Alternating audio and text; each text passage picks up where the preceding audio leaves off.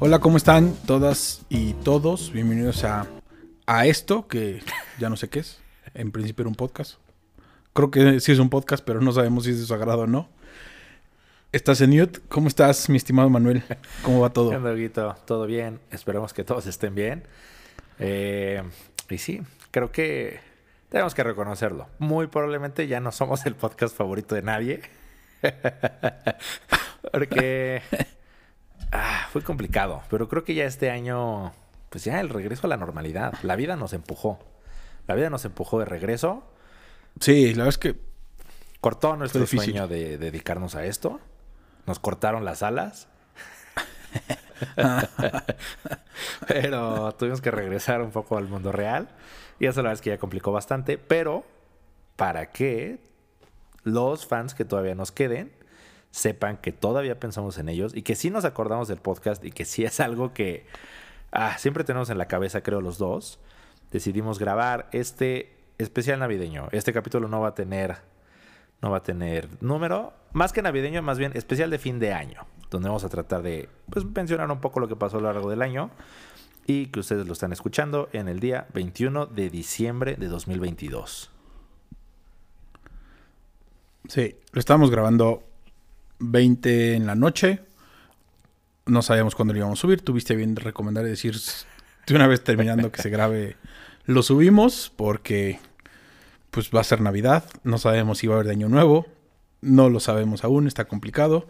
Al final, pues sí, la verdad es que como bien lo dices, el regreso a la normalidad o ya al día a día ha sido complicado. Los horarios no han sido lo más fáciles de empalmar. Entonces ha generado que, pues sí, no haya no haya un día y hora exacta en el cual podamos decir hoy toca y hoy se graba. Entonces, pues sí, teníamos esa, ese pendiente, ese tema pendiente y es este programa el pendiente. Hay que decir que después, y justo estábamos ahorita, antes de empezar a grabar, revisando cuál fue el último que se grabó y en qué fecha. Uno de los temas que vamos a tocar es el de la reina. Y sí hubo un especial de la reina para aquellos que preguntaban. Sí se grabó. Y creo, ahorita estaba haciendo memoria, y creo que fue mi computadora y por eso estoy tan pendiente de si está grabando o no está grabando.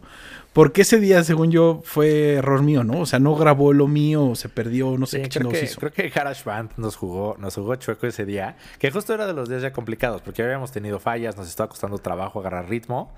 Eh, ya como que habíamos grabado un poco más, me acuerdo, en agosto. Eh, y sí, caray, precisamente el día que muere la reina, grabamos, eh, acabamos todo y pues GarageBand decidió borrar el archivo y no lo pudimos recuperar. Ya no pudimos volver a organizarnos para grabar.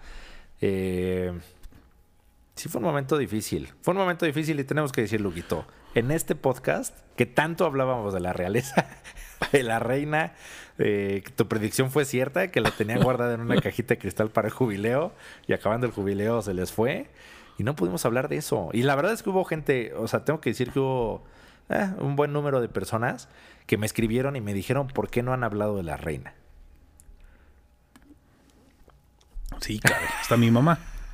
Que pensé que que no tu nos mamá escuchaba. estaba más al pendiente de cómo estaba yo emocionalmente. Te mandé, hasta te, mandé screenshot de, la, de los mensajes con mi mamá. De que no van a grabar, cómo está Manuel, urge que graben. Y yo, güey, espérate, pues, cálmate. No somos López Dóriga. Eh, sí, caray. Hasta tuvimos un corresponsal esos días en Londres. Sépalo, gente. Un amigo, Sí. parte del equipo de producción de Estás en Mute, le tocó estar precisamente en Londres cuando murió la reina. Nos mandó fotos, reporte en vivo. Tenemos todo. Imágenes exclusivas del féretro. Exacto, sí. Se infiltró al, al- al funeral. Se infiltró. Como, Así como Ponchito en los Olímpicos de Atenas que se metió por abajo en la bandera. Así lo hizo el señor Bruno. Exacto. Entre tanto guardia real se metió. Exacto. Bruno. Teníamos imágenes y ni siquiera las subimos a Instagram. con la cobertura. eh, casi casi la foto, seguro todo el mundo la vio, pero por si alguien después de estos meses no. Pero Marcelo Ebrard, que no ha parado su campaña junto con el resto de las corcholatas, ¿por qué no? Se le hizo fácil subir una selfie, eso sí, con carita triste. Hizo selfie, carita triste. en el funeral, en la iglesia. Están en la ceremonia y él tomándose una selfie así con carita triste con su esposa. Dijo, muerte, muerte real, check. Dijo, oye, este año ya, ya acabé otro pendiente, Fórmula 1, la ONU, muerte real. Estoy del otro lado. Eh, Estoy en todos lados. sí, tal cual, tal cual. Ebrard ha estado por todos lados. De estar en el podcast de Creativo, lo escuché con Roberto Ah, sí vi. Pinche Marcelo es una jalada. Es que... Ay, y ese es un tema, y bueno, seguramente todos lo hemos visto a lo largo del año, pero creo que fue un tema constante todo este año. Las famosas corcholatas, ¿no? O sea, Sheinbaum, Abrad, Ujú. Adán Augusto también, que está haciendo su luchita. Eh, y un poco lo que decíamos, o sea, han caído desde los ridículos, cantar, tocar la guitarra, dar su número de WhatsApp, supuestamente, comillas, comillas, para que hables con él. Este, traen de todo, pero Ebrard, pues como es el, el secretario de Relaciones Exteriores, o sea, parece que no le está ayudando porque pues a él le tocan, sí, eventos nice internacionales, pero pues entonces en México nadie se acuerda de él. Nadie. Nadie. Pues, ¿quién? O sea, va a tener que empezar a hacer campaña y ya bajarse del barco de la Secretaría de Relaciones Exteriores y decir, ahora me dedico a esto. Por eso quiere que todo el mundo baje de su puesto un año antes. Pero pues está, está complicado. La verdad es que, ay, no sé, la otra mujer anunciando que se va a casar y que está feliz y enamorada y correteando al presidente. El pre- presidente prometiendo que va a traer a Bad Bunny y ella, yo me encargo, ya estoy hablando con Sí, él. sí, es- ese es otro tema también. O sea, Sheinbaum, Sheinbaum está siguiendo, o sea, tanto lo criticaron y está siguiendo el guion de Peña Nieto y fue con Adela Micha y anunció, estoy enamorada, me voy a casar. Hizo todo su show. Eh, y como dices, lo último ha sido lo de, lo de Bad Bunny. Y con Marta, Ah, con de, baile. Fue perdón, con Marta fue de baile también. No fue de la Micha, fue Marta de baile. Que digo, digámoslo, la verdad, pues es un programa muy fifí. Bajo la, la óptica del presidente, Sí. es un programa fifí. Exacto. y eso de Bad Bunny también, otro tema complicado, ¿no? Mucho fraude por Ticketmaster. Sí, y ahí, a ver, la Profeco en teoría como que primero fue muy de saco los dientes y, y voy a atacar a, a Ticketmaster porque, a ver, dicho sea de paso, desde, o, o sea, ya desde varios eventos antes, incluyendo la Fórmula 1, ya había cierto ruido de gente que decía, oye, yo compré bien mis boletos, me los entregaron en un, no sé, en un centro de Ticketmaster en Liverpool o Mix Up, donde sea, y cuando llegué no pasé, o sea, decían, no son revendidos, no nada, y no me dejaron entrar. Creo que no había pasado tan masivo como en Bad Bunny, y creo que también, pues bueno, es una generación muy afín a las redes sociales, ¿no? Entonces hicieron mucho ruido, Sí. eh, pero como que primero muy agresiva la Profeco, y ya en estos días dijo, bueno, no, solo fue un error en el sistema, Ticketmaster no hizo nada malo. Que yo veo dudoso eso. Sí. Es- Está complicado. Creo que justo, como dices, el primer evento fue el de Harry Styles. eh, o Harry Styles, Styles, o como Harry se llame Styles. su apellido del- buen Harry. Eh, luego fue Guns N' Roses o ACDC en el Guns N' Roses en el estadio del Cruz Azul o el ex estadio del Cruz Azul, en el estadio del Olímpico, no sé cómo se llama, cómo se llama el estadio azul. Y ya venía la bronca. Que yo la gente que sabía que tenía boleto, familiares y mi sobrina fue gente de la oficina y demás, a ellos entraron sin problema, ¿eh? Lo compraron, fue de los, sí, fue gente que los compró en la primera preventa. En teoría el tema fue la gente que cuando se liberaban, y estoy haciendo comillas, boletos en Ticketmaster, Ah. ahí lo compraban y dicen, esos son los que revendió Ticketmaster.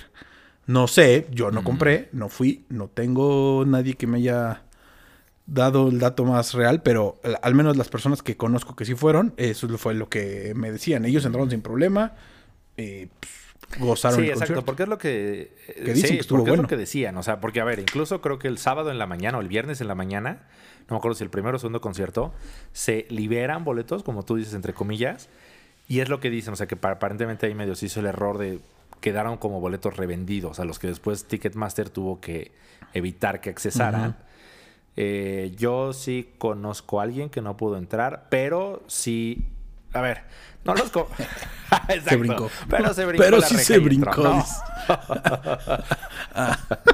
No. pero. eh, pero a ver, no los compró directamente en Ticketmaster y ya empieza a ser dudoso el caso, porque es lo típico de. Se los Ah. compró un amigo y así, ah, ok, y tu amigo fue el que los compró. No, él se los compró a un tío. Entonces dices, No. ah, ahí empieza a estar raro. O sea, creo que sí te arriesgas cuando haces eso, todo el mundo lo sabe. ¿No?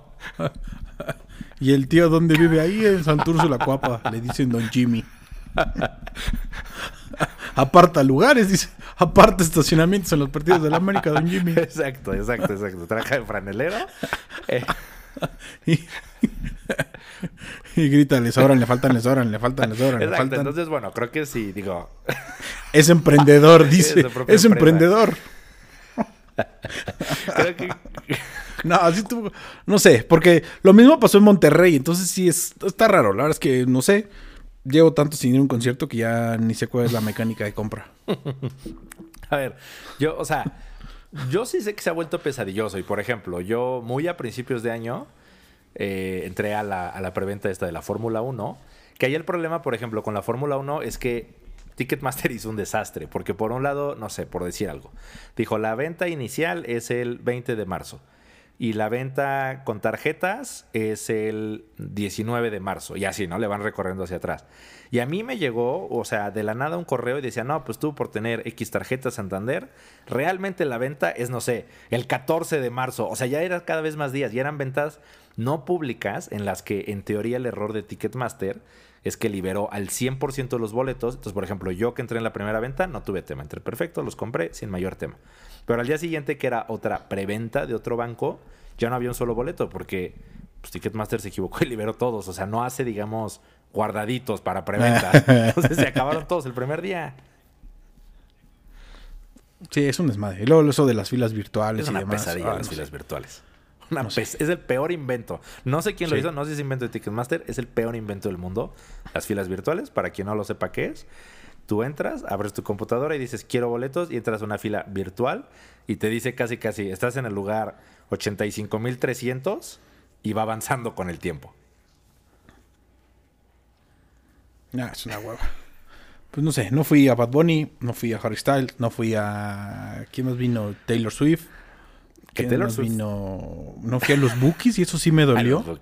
Que Taylor Swift demandó a Ticketmaster en Estados Unidos porque pasó lo mismo con su concierto en Estados Unidos. Ajá. Y ella sí, que es mujer empoderada, que defiende a sus fans, se le fue encima a Ticketmaster. Y abrió su propia boletera, Ah, sí. como se diga. Sí, según yo abrió una boletera y ahí ella ya comercializa sus boletos. Que según yo es lo que va a terminar haciendo Bad Bunny. Porque Bad Bunny lo que hace es... Él trae su show para todos lados. No hay ninguna empresa atrás de él. Es Bad Bunny Production SADCB o LLC. y él es el que comercializa toda su gira. Está cañón no, está cañón. O sea, hizo una locura de dinero. También Ticketmaster se quiso defender así. O sea, Ticketmaster dijo que es el evento más, eh, pues más buscado o más cotizado, digamos, en la historia de la Ciudad de México. Que nunca había habido tal demanda para un evento como fue con Bad Bunny. Yo la verdad es que no lo creería. Digo, han venido grandes artistas a México y decir que Bad Bunny es el que más demanda ha tenido en la historia. Pero bueno, Yo. Yo sí creo, ¿eh? Está cabrón ese güey. O sea, si lo pones en perspectiva, lo que vende, lo que genera, la gira que hizo, sí está. O sea, te podrá gustar o no podrá gustar Bad Bunny. A mí hay dos, tres canciones que últimamente se me han pegado más. Pero está cañón lo que vende. Sí, ¿eh? exacto. A mí me gusta, o sea, igual, me gusta. Me gustan ciertas canciones, no me gustan todas. Por ejemplo, su nuevo Está disco, sí, un buen rato lo traje escuchando. Hay canciones que se me pegan. Sí me hubiera gustado ir, pero definitivamente no hubiera ido con el Via Crucis que fue. O sea, hubiera dicho, ah, no, no puedo, prefiero no ir. O sea, No. si hubiera podido ir, hubiera ido. No. Si no, no. Si hubiera sido dueño de palco, sí. Solo así. Si alguien me hubiera dado un, par- un palco, pues hubiera ido. Pero si no, no. Sí, está cañón. Sí, o sea, no sé, los números que tiene están impresionantes, pero. Pero ni modo. Si usted fue a Bad Bunny, qué gusto. Si usted fue a todos los eventos que hubo para finalizar el año en la Ciudad de México, wow, porque hubo, hubo de todo. Está cañón. El otro día lo estaba haciendo como la cantidad de eventos que hay, incluso ya por fin de semana, y sí está muy cañón. Pon el fin de semana que estuvo los Bookies estaba Daddy Yankee y estaba otra madre. Está, o sea, tres eventos grandes en la ciudad. Está y estuvo cañón. Grupo Firme en el Zócalo también. Grupo Firme en el Zócalo. Grupo Firme abuchado en el Estadio Azteca. Vino la NFL. Vino la NBA la semana pasada. La final internacional de la Red Bull. Si les gusta las batallas de rap, hip hop, MC, como le quieran decir. hay hubo de todo para el fin de año en Sí, la verdad es que, y justo creo que es pues el- la otra muestra, ¿no? O sea, la Ciudad de México creo que en el segundo semestre, o sea, ya estuvo a full, a todos los eventos. eh, A full. Creo que, no sé, o sea, yo lo puedo decir que al menos en mi círculo y, y yo mismo, la verdad, o sea, yo creo que a partir de septiembre, o sea, no volví a usar cubrebocas. Sí, siempre llevo mi cubrebocas en el coche o lo traigo No. en la bolsa del pantalón o así, pero en la oficina o ah, tal vez a veces en centros comerciales cuando los veo muy llenos y digo, y más que nada cuando voy con mis hijas, pues sí se los pongo y me lo pongo yo. Pero la verdad es que ya, o sea, si salgo solo es muy raro que me lo ponga. Yo ya cero, no sé ni dónde están los cubrebocas, ya, o sea, completamente descartado desde antes de septiembre, creo. Agosto ya dije, a la chingada. Pero este diciembre está rudo. Al menos tres de las personas que trabajan directo conmigo en la oficina, COVID, ya positivos en estos últimos tres días. Entonces dije, madre, mejor me cuido para el Eso te iba a 24, si no, ¿Y- y no recibo abrazo y regalo. No, nada, afortunadamente no. A nosotros, a nosotros nos pasó exactamente hace un año. Justamente nos contagiamos de COVID como Ah, sí. cinco días antes del 24 de diciembre. O, o incluso más cerca, porque me acuerdo que el 24 de- era un definitivo no. Y para Año Nuevo estaba así como ah, en la raya. Llegar al 31 estaba arriesgado. Entonces, este, a nosotros sí nos tocó el año pasado. Y sí, este año, aunque pues sí tuvimos eventos, la posada de la, de la oficina, cosas así. La verdad es que no hemos tenido, y ya ahorita que estamos literal a unos cuantos días, dijimos ya no vamos a repetir lo del año pasado. No, ya. Yo por eso ya, o sea, mm, nada de eventos masivos, fiestas de más de cinco personas, ya no. He asistido hasta el 24, ni asistiré. El fin de semana mi mamá tiene el viernes una posada y dije, nah, ni madre, yo no voy a ir a esa cosa. la, última Mucha posada. gente. No, ya. No, no, no, me cuido para el 24, me quedo sin regalo, güey. Sí, la verdad es, Primordial, abrazo y regalo. Abrazo, regalo y pavo, la, en la ese verdad es orden. que, digo, yo que lo viví, sí es feo el 24, estar cenando aquí. Hace un año nos tocó, digo, ya mis hijas se durmieron a buena hora y ya nos quedamos mi esposa y yo cenando solitos. Sí tratamos, no me acuerdo si mis suegros, de hecho, nos trajeron al menos un poco de pavo y cosas así navideñas. Este, Yo te dije que te mandaba pavo, Sí ¿te acuerdas? Te iba a mandar en un topercito pavo y pasta. exacto, pero aún así está triste estar sentados los dos solos ahí cenando, ya sabes, con la musiquita de Tatiana Mijares y todos ellos de Navidad. Eso fue todo. De, It's beginning to look a lot like Christmas. Está cañón como ya a finales de noviembre Sí, suena esa canción en todos lados, ¿no? It's beginning... Me gusta, pero termina hartando. Ah, a mí sí me gusta. La verdad es que puedo decir que Navidad no me cansa. No, Ah, la las Navidad no, pero esa es canción de. sí. En mi opinión es parte de. No, sí es parte, pero esa, esa en particular, esa es la de... ¿Cómo se llama? Ah, la otra de. Mariah Carey. La de... Esa. Pobre Mariah Carey vive de eso. Vive de eso. Tal cual. Ya lo habíamos mencionado con el episodio del año pasado. Y para culminar el año llegó uno de los eventos más importantes que existen, que fue el Mundial de Qatar 2022. Que aquí tú y yo teníamos, ah, tuvimos opiniones encontradas todo el año respecto del mismo. Yo creía que el Mundial es el Mundial y podía con lo que sea. Tú creías que no y que sí iba a afectar la época del año. Y últimamente tuviste razón tú. Sí.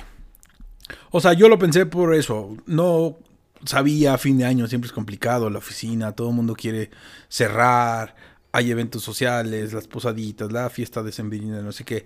Aún y cuando el- la temporada la- o la fase de grupos fue antes de todo esto, ya las rondas finales, digo, igual lo que ayudó, ahí sí debo decirlo, es el horario, los partidos a las 9 de la mañana, una de la tarde, eso ayudó, porque si hubieran sido igual y más de madrugada, ya hubiera sido imposible, nadie los hubiera visto y con todo la época. Porque aún así, en la fase de grupos, ¿cuántos partidos te paraste a ver a las 4 de la Nada, mañana? Mm, Yo al menos No, cero. Sí, cuatro de la- exacto. De fase Cero, de grupos, ya. 4 de la mañana, ni uno. 7 de la mañana, digamos que ver, ver prácticamente ninguno. Los escuchaba en el radio, porque es a la hora que llevo a mis hijas a la escuela, entonces los escuchaba en el radio. Fin de, Fin semana, semana, sí. sí. eh, fin de semana sí, los de las 7 también. Y bueno, 10, eh, que eran 10 y 1 de la tarde, eso sí, los veía todos. Y ya en las fases, o sea, a partir de octavos, vi todos, literalmente todos. Pero Porque aún en la oficina con VIX Plus, comercial no pagado, pudieron ver. Yo los veía a través de Sky. Yo los veía a través de Muchos Sky, de del Mundial. Go, que es la, la que tenía todos los partidos. Eh, pero pasó lo que tú dices, porque por ejemplo, el, el fin de semana que fue el partido de cuartos de final de Inglaterra-Francia, Ah, el, las, el, el, el de primero. Inglaterra-Francia, ajá. que era una de la tarde, precisamente tocó. En mi trabajo hacen la visita de Santa Claus para que lleves a tus hijos, mm, eventos, actividades, el show de Santa.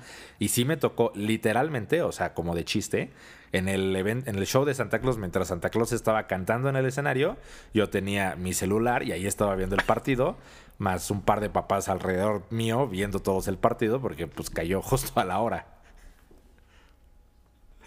Todos opinando cómo falló el penal en Inglaterra al final. ¡Ah! No, ¿cómo lo voló? ¿Cómo lo voló? Decía. Porque además, si se hubieran ido a tiempo extra y penales, te hubiera jodido más el sábado. Afortunadamente acabó en tiempo Se me, regular. acaban, se me acaban los datos, además, esa es la otra.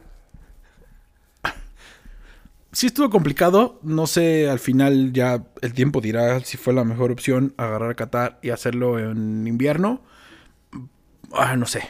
Al final, sí debo reconocer que es el mundial, sí genera ese gusto. Y comprobé que la fase de grupos, salvo que sea México, vale madre. Pocos ya lo ven tanto, ¿Qué? la verdad. O sea, ciertos partidos, Portugal, los de España, algunos de Creo que de la fase de grupos. Pero no, no, no da. O sea, no, creo que de la fase de grupos el tema es que sí, o sea, uno hay cruces no tan interesantes, pero por ejemplo, o sea, son, son tres jornadas al final, o sea, cada, cada equipo se enfrenta a los otros tres.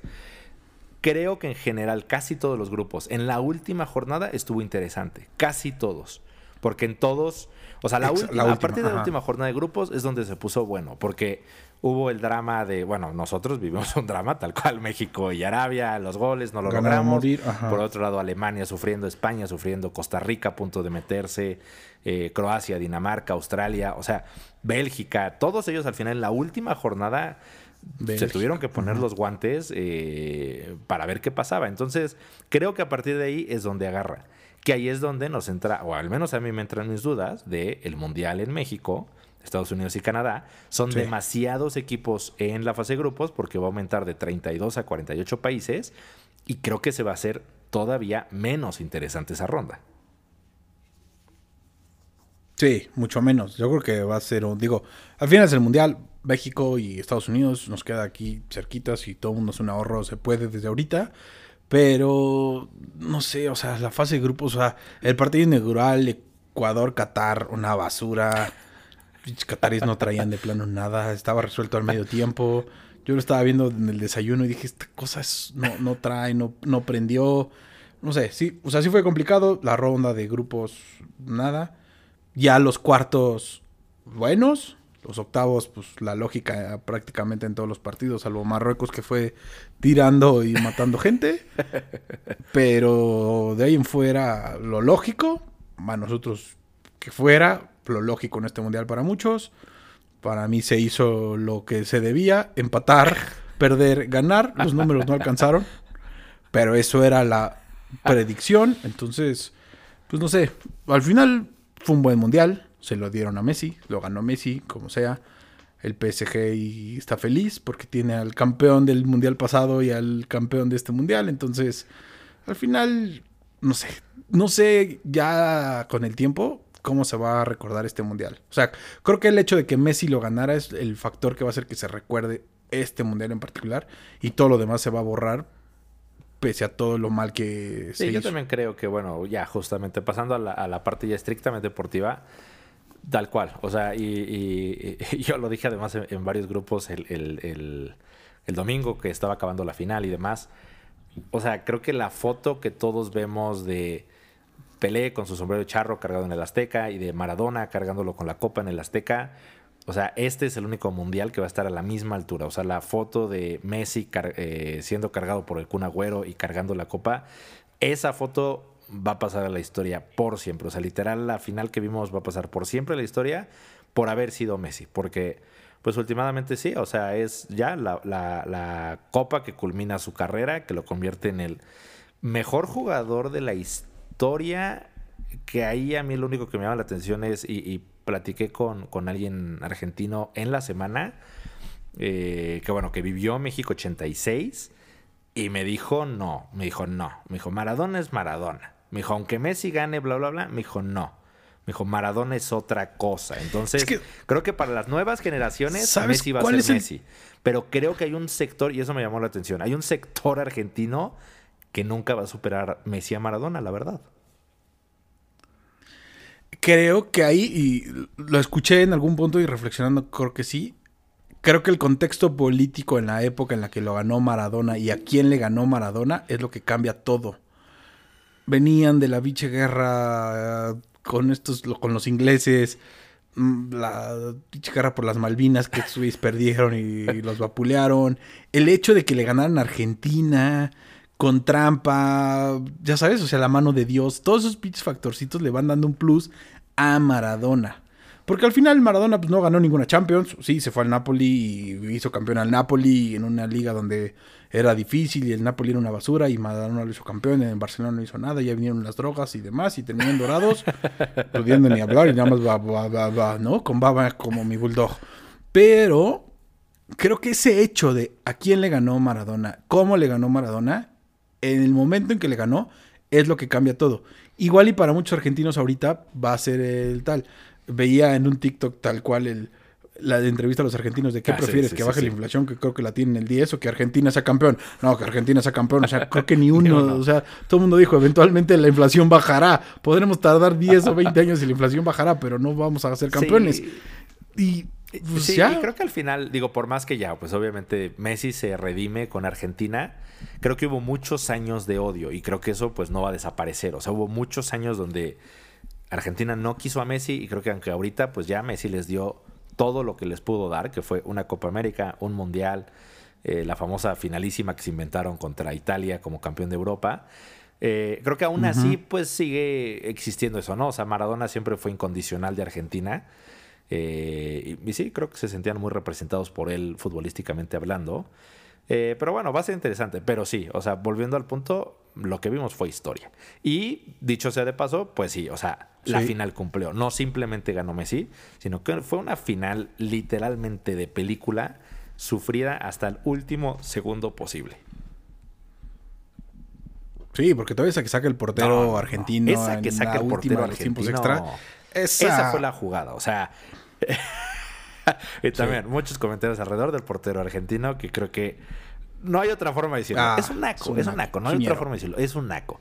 También, y lo estaba platicando hace rato con, mi esposa, o sea, pues son futbolistas, también no sé qué nos espera. O sea, nuestro máximo ídolo moderno es Cuauhtémoc Blanco y iba y se hacía pipí como perro en las porterías. O sea, tampoco nos rasguemos las vestiduras, o sea.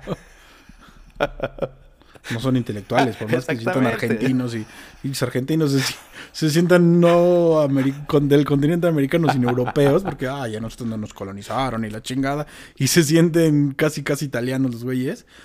Al final son de aquí, son noñeros, son, no despectivamente, pero pues, son los futbolistas, es gente que sale desde abajo, la típica historia de Messi que la familia no tenía, se tuvo que ir a Barcelona, le inyectaron mil cosas para poder crecer, o sea, buscar una vida mejor que la familia logró y él logró gracias al fútbol o el fútbol. Y pues así es, así es la muchas historias de los futbolistas como tal, o sea, son historias de que le sufren y que sacan adelante y por eso lo, ya lo habíamos hablado en un capítulo, en un programa, los hijos de los deportistas no superan al papá o a la mamá o a la leyenda porque pues no tienen esa necesidad, esa hambre, esas ganas de salir. Maradona fue lo que es porque pues venía de, lo vemos en sus documentales, venía de un barrio más pobre, de los barrios más pobres de Argentina y el güey no tenía ni para comer y así salió y así han salido muchas de las leyendas, la presión, tal, cosa que no.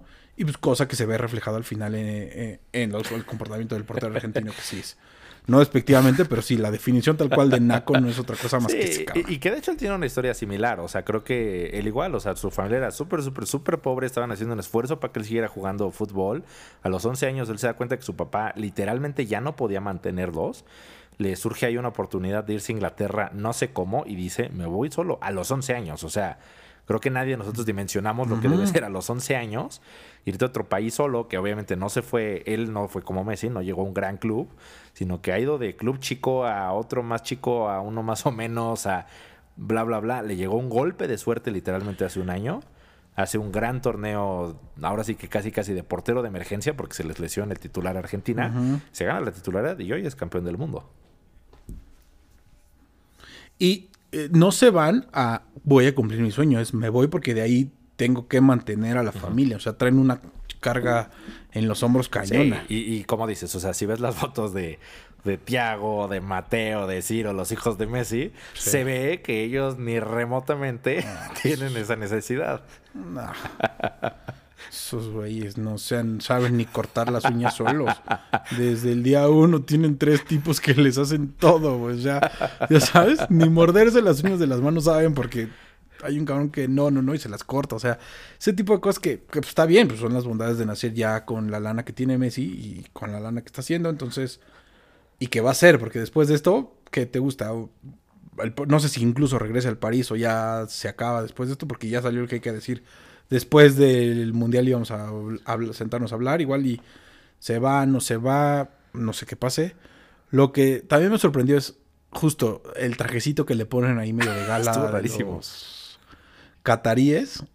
Y también lo que escuché es Messi ya firmó con Arabia Saudita para ser la imagen que va a representar a Arabia Saudita en, el en la campaña para ser mm. sede del Mundial después de México. Estados Unidos, Canadá. Según yo, la, esa la quería Argentina, Colombia, Uruguay, Chile, prácticamente todo Sudamérica juntos para una sede. Ajá. Y madre, ya dichos árabes les dieron una la nota a Messi y él va a ser la imagen de esa campaña. Entonces, desde ahí dices, ese trajecito, ya sabes. Sí, sí, sí. Al final es mercadotecnia, es mercadotecnia pura. pura. Eh, y a ver, o sea, Messi creo que últimamente, o sea, fue un jugadorazo, como en todos los mundiales, porque también ese es otro, ¿no? Sí, ah, hubo cosas raras, hubo a lo mejor penales de más para Argentina, pero eso es una realidad. O sea, yo creo que no podemos mencionar un solo campeón del mundo que no haya ganado con alguna cuestión dudosa. Todos, al final y todo el mundo lo sabe, para ser campeón del mundo no solamente necesitas ser el mejor, necesitas tener suerte. Y suerte en a quién te enfrentas y suerte en el arbitraje. Y esa es una regla. O sea, todos los campeones del mundo tienen un asterisco si le quieres rascar a qué fue lo que pasó. Eh, pero creo que sí, pues levantó obviamente mucha suspicacia el tema de fue Qatar. Qatar soltó muchísima lana. Eh, si no han visto en Netflix, vean Los Entresijos de la FIFA. Ahí queda muy claro toda la lana que dio. Últimamente, Qatar es el dueño del Paris Saint-Germain y las dos grandes figuras del Paris Saint-Germain son los que se enfrentan en la final. Entonces, pues sí pareció prácticamente orquestado a la perfección por Qatar para hacer rendir cada uno de, no sé cuál es su moneda, pero bueno, de los dólares que hayan invertido en ese mundial. Sí, está cañón. Pero sí está cañón, o sea, lo que dices, la suerte. Brasil, cómo se cayó. Que Está, está cañón. Brasil, que era el favorito de muchos, o sea, era una máquina haciendo goles desde el partido 1 y entonces adiós en Brasil yo creo que se confía, honestamente yo creo que se confía, o sea, creo que le mete el 1-0 a Croacia, se confía y en lugar de matarlo deja vivo a Croacia, que es un país muy bravo, o sea, es un país que ya lleva dos, ah, dos mundiales seguidos, es un país muy bravo, tal vez es el, no es el fútbol bonito al que estamos acostumbrados como americanos, o sea, hablando de Sudamérica, de Argentina, de Brasil, que juegan bonito, es un fútbol práctico. Práctico, van a lo que van y te ganan. Entonces creo que se confía eh, y sí, nos privó, y ese es mi único coraje con Croacia, pero nos privó de una semifinal Argentina-Brasil que hubiéramos querido. Pero Croacia sí está cañón. Esa generación de croatas, o sea, así como los belgas dijeron, ya estamos muy viejos y no vamos a llegar lejos en este mundial, creo que lo dijo de Bruno, Ya estamos viejos, ya se nos fue el mundial. Adiós. Croacia, esa generación que tiene, o sea, y te pones a ver la historia de cada uno de ellos y las igual lo mismo, las necesidades que tuvo, cómo salieron de Croacia, ta, ta, ta. Yo creo que es lo que los llevaron a eso. O sea, pinches croatas es un país de cuántos habitantes. O sea, ¿Cinco? ¿Tres? ¿Cuatro millones? No sé cuántos hay en Croacia, pero no creo que más de 10 millones. O sea, es una mini madre Croacia. Ajá, o sea, es chiquitito Croacia. O sea, Y esa generación que tuvo, o sea, final del mundial pasado, esta, o sea, es como la de Francia. La de Francia. Que ahí es otro punto, y lo hablaba con mi esposa, y creo que hasta lo puse en el chat que tengo con Diego y Arturo. Esa generación de Francia, y de los 11, ¿cuántos, sin ser despectivo, cuántos eran de color? 10, creo, o 9, un defensa y el portero. Sí, sí. Giroud que lo sacaron, y de ahí en fuera entraron puros gente de color, o sea, hijos de, De eh, inmigrantes. emigrantes de africanos que ya nacieron en Francia. Entonces, está cañón cómo esa generación de Francia tiene todo para en tres años y medio llegar a una final. O sea, Kylian, 23 años, campeón a los 19. ¿Cuántos va a tener para el próximo? 27. Sí, Mbappé podría jugar fácilmente tres mundiales más. O sea, llegar igual a los cinco mundiales, igual que lo hizo Cristiano, igual que lo hizo Messi. Podría llegar a los cinco mundiales. Mi duda con Mbappé, Igual que lo hizo Memo Ochoa. igual que nuestro Memo Ochoa. eh, mi único punto que yo veo con Francia es, es un poco lo que hablamos igual. O sea, creo que tiene que ver con un tema de necesidad. Sí entiendo que quieren volver a ser campeones del mundo, pero creo que nunca van a tener la misma hambre ya habiéndolo sido. Y Messi lo demostró. Messi nunca Sí. fue campeón y eso fue lo que alimentó su hambre en este mundial, donde sí genuinamente se veía desesperado. O sea, Messi hubiera matado a quien se le pusiera enfrente por esa copa. Francia siento que ya fueron campeones, siento que eso les está matando un poco el hambre. Ya son grandes estrellas siendo muy jóvenes, entonces, ah, no sé, e- ese es el único asterisco que yo le veo a Francia, porque de otra forma sí son un equipazo. Que también es el otro punto. Francia Sí. jugó sin siete jugadores titulares. O sea, la selección que vimos enfrentarse a, a- a Argentina y bueno, todo el mundial, es prácticamente una selección B, donde de 11 jugadores titulares, 7 quedaron fuera. Entonces eso está impresionante. Sí, son. Igual el hecho de que perdieron les da un plus para en tres años y medio poderlos ver en Los Ángeles O en disputando Dallas. o una en Dallas, final. en Dallas. Si el señor El señor Jones se Jones pone exigente. que al final la Fórmula Qatar pareciera que puede ser en Dallas. Puta, imagínate. Nos queda cerca. O sea, no- no, para nosotros idealmente sería Dallas. Sí. Agarras el coche y como sea te vas. O sea, en coche llegas porque llegas. Ujú. No está mal. Pero bueno. Pues sí, se sacó el mundial. eh, por fin, porque ya también estaba un poquito castrado del mundial. Fue demasiado. Fueron muchas semanas. Y ya, al final, cosas buenas, cosas malas, cosas que cada uno dirá. Buenos programas, malos programas. No sé. Televisa tuvo ese la mesa de los maestros que la verdad es que me gustó. Fue de lo mejor que vi, objetivamente hablando. El, o sea, fuera de la jugada y eso es más que luego sí veía una que otra cosa. Pero el programa de la mesa de los que bueno. de- Al final, ESPN llevó al Willy Willy, ¿lo viste? Sí. El último Sí, capítulo. creo que el, también. el de la mesa de los maestros creo que era un buen programa, pero creo que no tuvo suficiente difusión. Por ejemplo, yo me tardé mucho, o sea, más de medio mundial, en entender dónde estaba, porque pues tradicionalmente siempre buscas la jugada. Yo buscaba la jugada, vi la jugada, la verdad es que no me gustó el formato, eh, pero después ve- vi esos videos, me aparecían en Instagram y demás, y dije, ah, esa parte sí está interesante. Eh, vi el programa de, de TV Azteca, ese es el que vi un poco más me gustó, o sea, creo que era igual un poco más sus cápsulas de más, pero me gusta el formato que ellos tienen. Eh, y sí vi, sí vi el último día a- al Wiri Wiri vestido como el hooligan, otra vez pegándole a José Ramón y aventándole un pastel en la cara. Que sé que es humor muy simple, muy de los Muy 90, forzado. muy forzado, pero ah, me da risa un poco por lo que me recuerda el, el, el Wiri Wiri, ¿sabes? Sí, la nostalgia, exacto. Jugaron con, muy bien con la nostalgia. Porque sí, muy forzado. Además, esa parte donde vuelve a José Ramón y lo avienta de la escalera y es otro maniquí. O sea, un maniquí todo feo que no se parece nada. Está bueno. Bustamante con los brazos ya que le colgaban, aunque era una este botarguita la que traía del hooligan. o sea. Pero bueno, la verdad es que pues, sí, al final ya el tiempo dirá cómo se recuerda ese mundial. Mm, y pues ya, ¿no? Creo que era de los temas que medio íbamos a ir hablando. Ese- sí, Y pues para cerrar el año, algo más que quieras comentar. Chismes del espectáculo. Ah, Adame chisme de espectáculo, o sea, exacto. Nodal y Belinda. Creo que fue un año similar. Eh, Adame se la viven pegándole, como dices, Nodal y Belinda cortaron.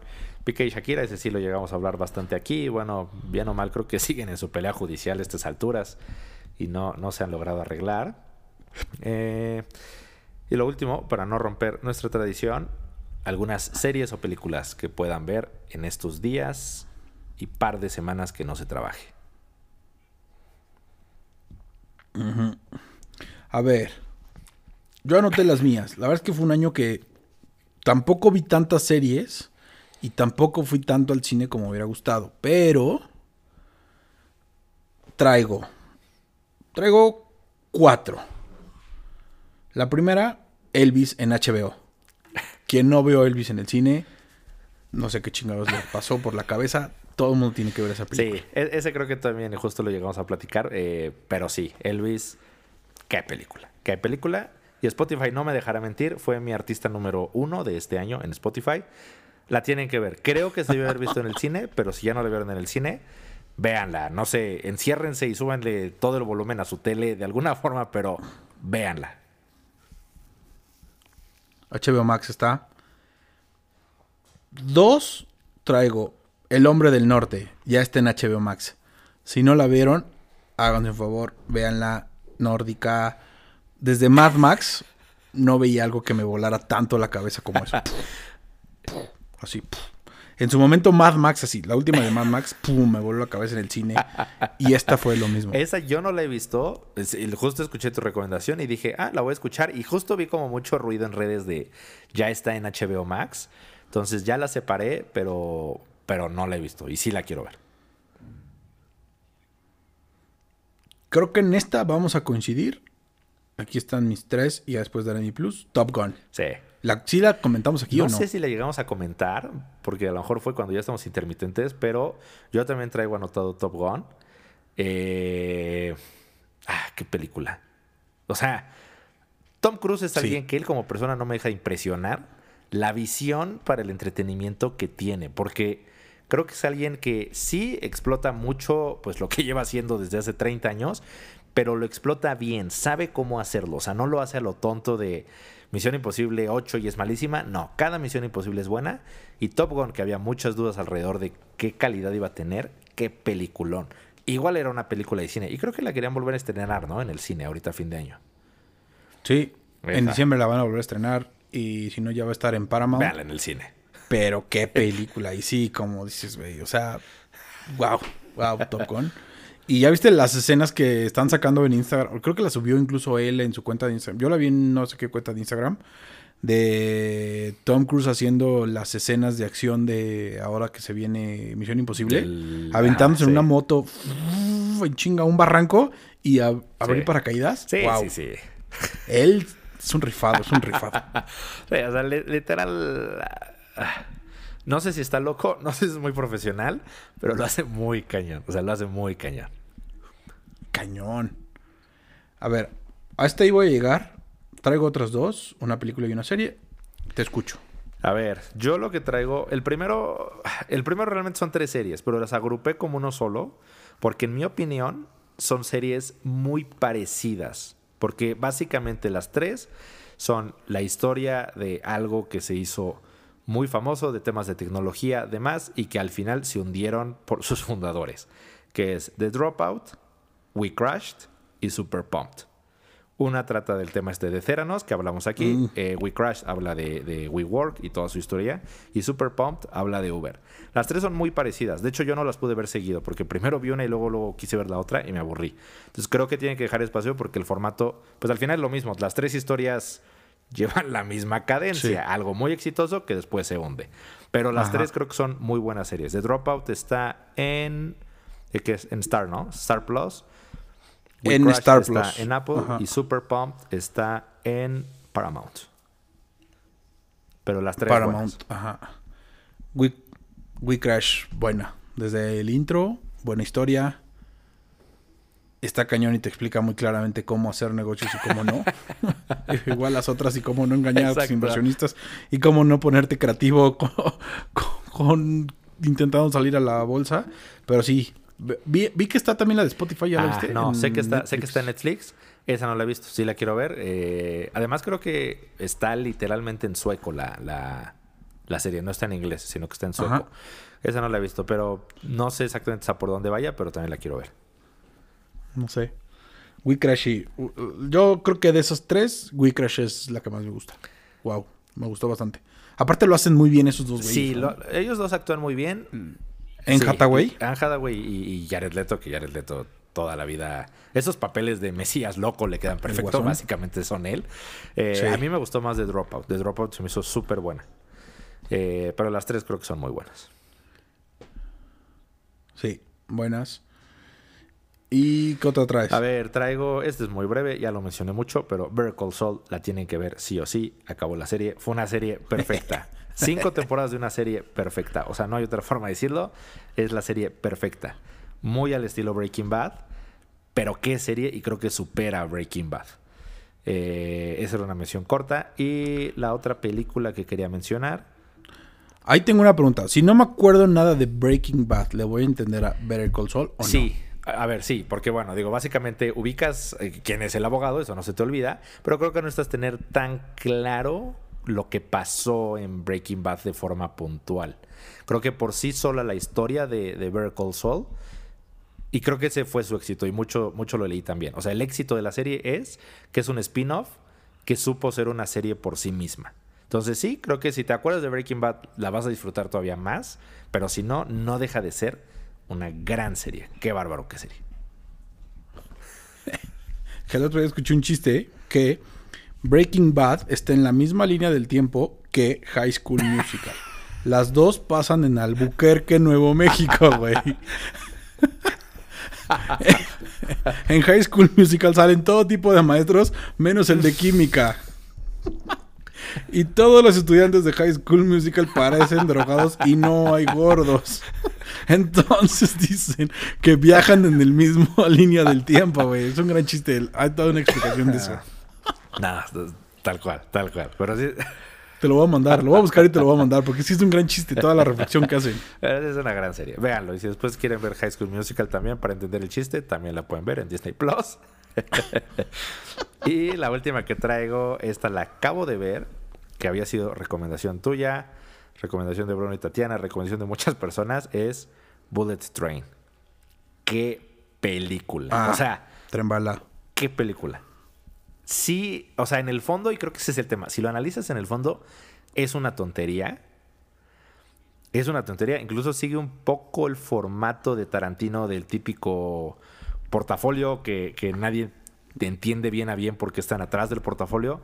Pero qué película. O sea, no sé ni Sí. siquiera cómo describirlo, pero puedo decir que entró directamente a mi top de películas de la vida. Me encantó. Sí. Está, está muy bien escrita, los chistes entran perfectos, los diálogos son cañones, todo pasa en un mismo tren, las anécdotas, cada uno de ¿Cómo los está güeyes. interconectada todo? Bad Bunny, incluso Bad Bunny, de mexicano lo hace bien. Bad Bunny de mexicano lo hace muy bien. Brad Pitt, siendo Brad Pitt, o sea, es un gran actor hasta de tonto. Eh, Lo hace cañón el güey. Entonces, sí.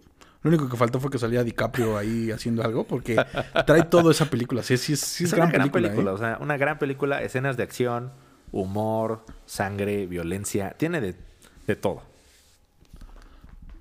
Sí, de todo. Yo la última que traigo, esta ah, la vi, hay mucho mame alrededor, la de todo en todas partes al Ah. mismo tiempo. Está buena, pero ah, está tan forzado que todo el mundo dice, "Ay, tienes que verla porque es la mejor película. Pero sí está buena, o sea, dense la oportunidad Pero de sí, es, sí está Y buena. por último- o la tienes que ver porque todo el mundo habla de que es la mejor. No, es que sí está buena, güey. ¿Cómo va?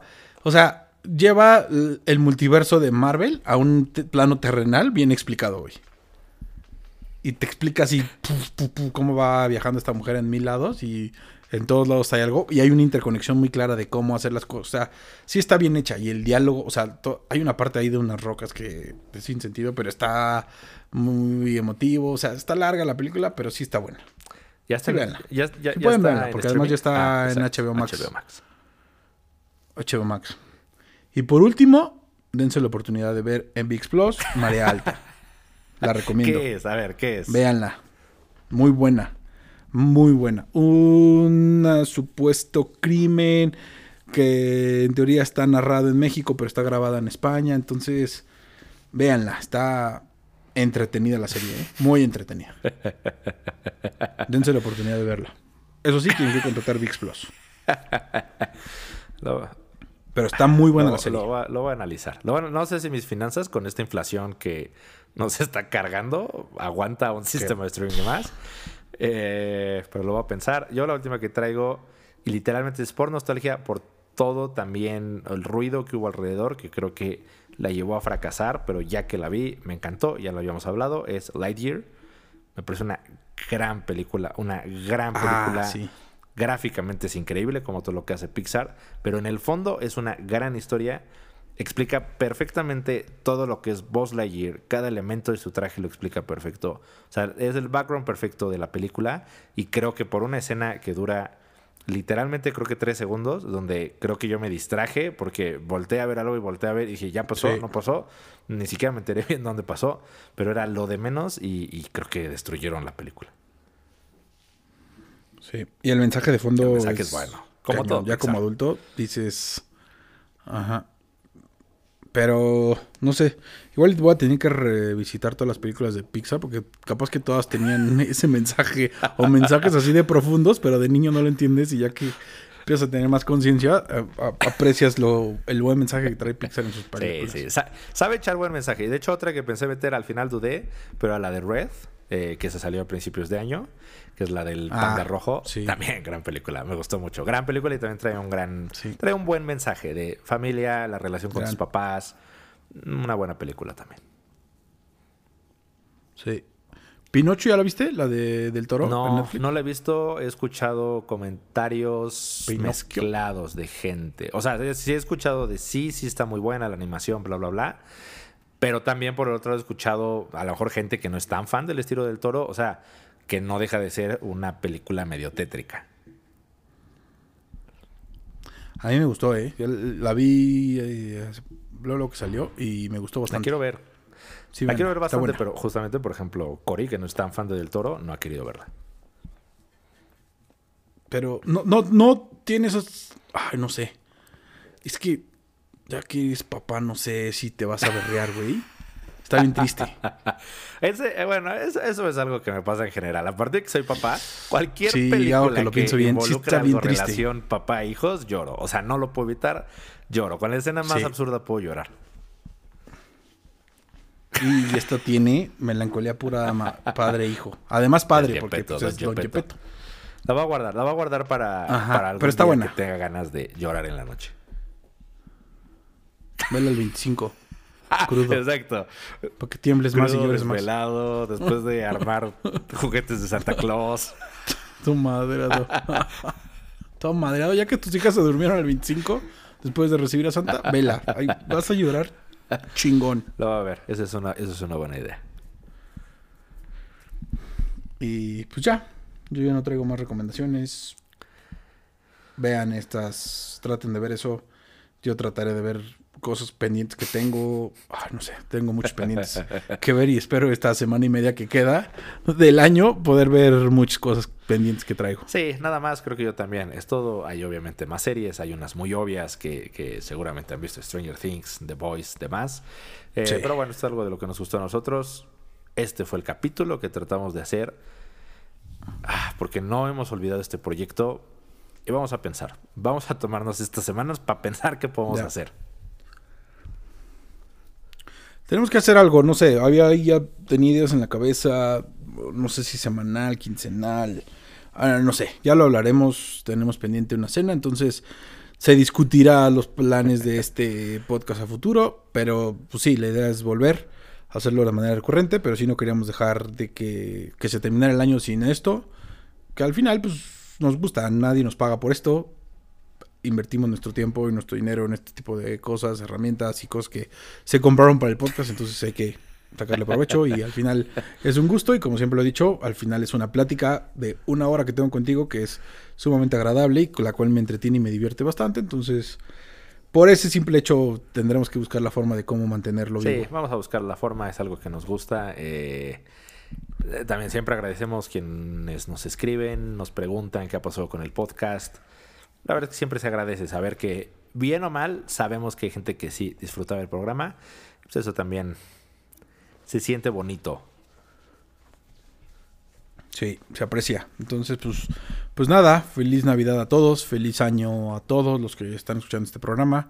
Gracias por escucharnos en este año, pocos o muchos capítulos, el tiempo que nos dieron, la verdad es que sí, se aprecia porque sí fueron buenos números y gracias, como dijiste, por preguntar y decir cuándo vuelven a grabar, cuándo tal. Ahora que fue la fiesta de tus hijas, varios nos Sí. preguntaron cuándo, cuándo, entonces se aprecia ese tipo de comentarios. Entonces, gracias a ustedes. Gracias, Manuel, por, por aguantar mi inconsistencia este año. Entonces, igual, gracias a ti. Gracias a tu, a tu familia. Feliz Navidad y saben que los quiero mucho. Sí, igual a todos, pásenla bien, que sea un buen fin de año. Creo que fue un año súper rudo. O sea, para mí, creo que dentro de toda la pandemia, siento que fue el año más duro. O sea, creo que esta conversión de regreso a la vida normal, medio sistema híbrido, medio no sé qué, a mí se me hizo que fue de los años más complicados. Eh, pero bueno, se logró. Disfruten estas fiestas. Igual, Huguito, un abrazo a ti, a Debbie, a todos los que nos escuchan. Y prometeremos regresar con noticias en breve. Sí, viene el Super Bowl, así Viene que tenemos que hacer un especial de NFL. Vienen, vienen cosas buenas. Sí, vienen los, regresan los Golden Globes, algo que estaba muerto, según Exacto, el Too. Los Golden Globes, los Oscar, regresa toda la época que nos gusta. Sí. Pues nada, cuídense mucho, pásenla bien. Cuídate, mano, diviértete. bye. Chao.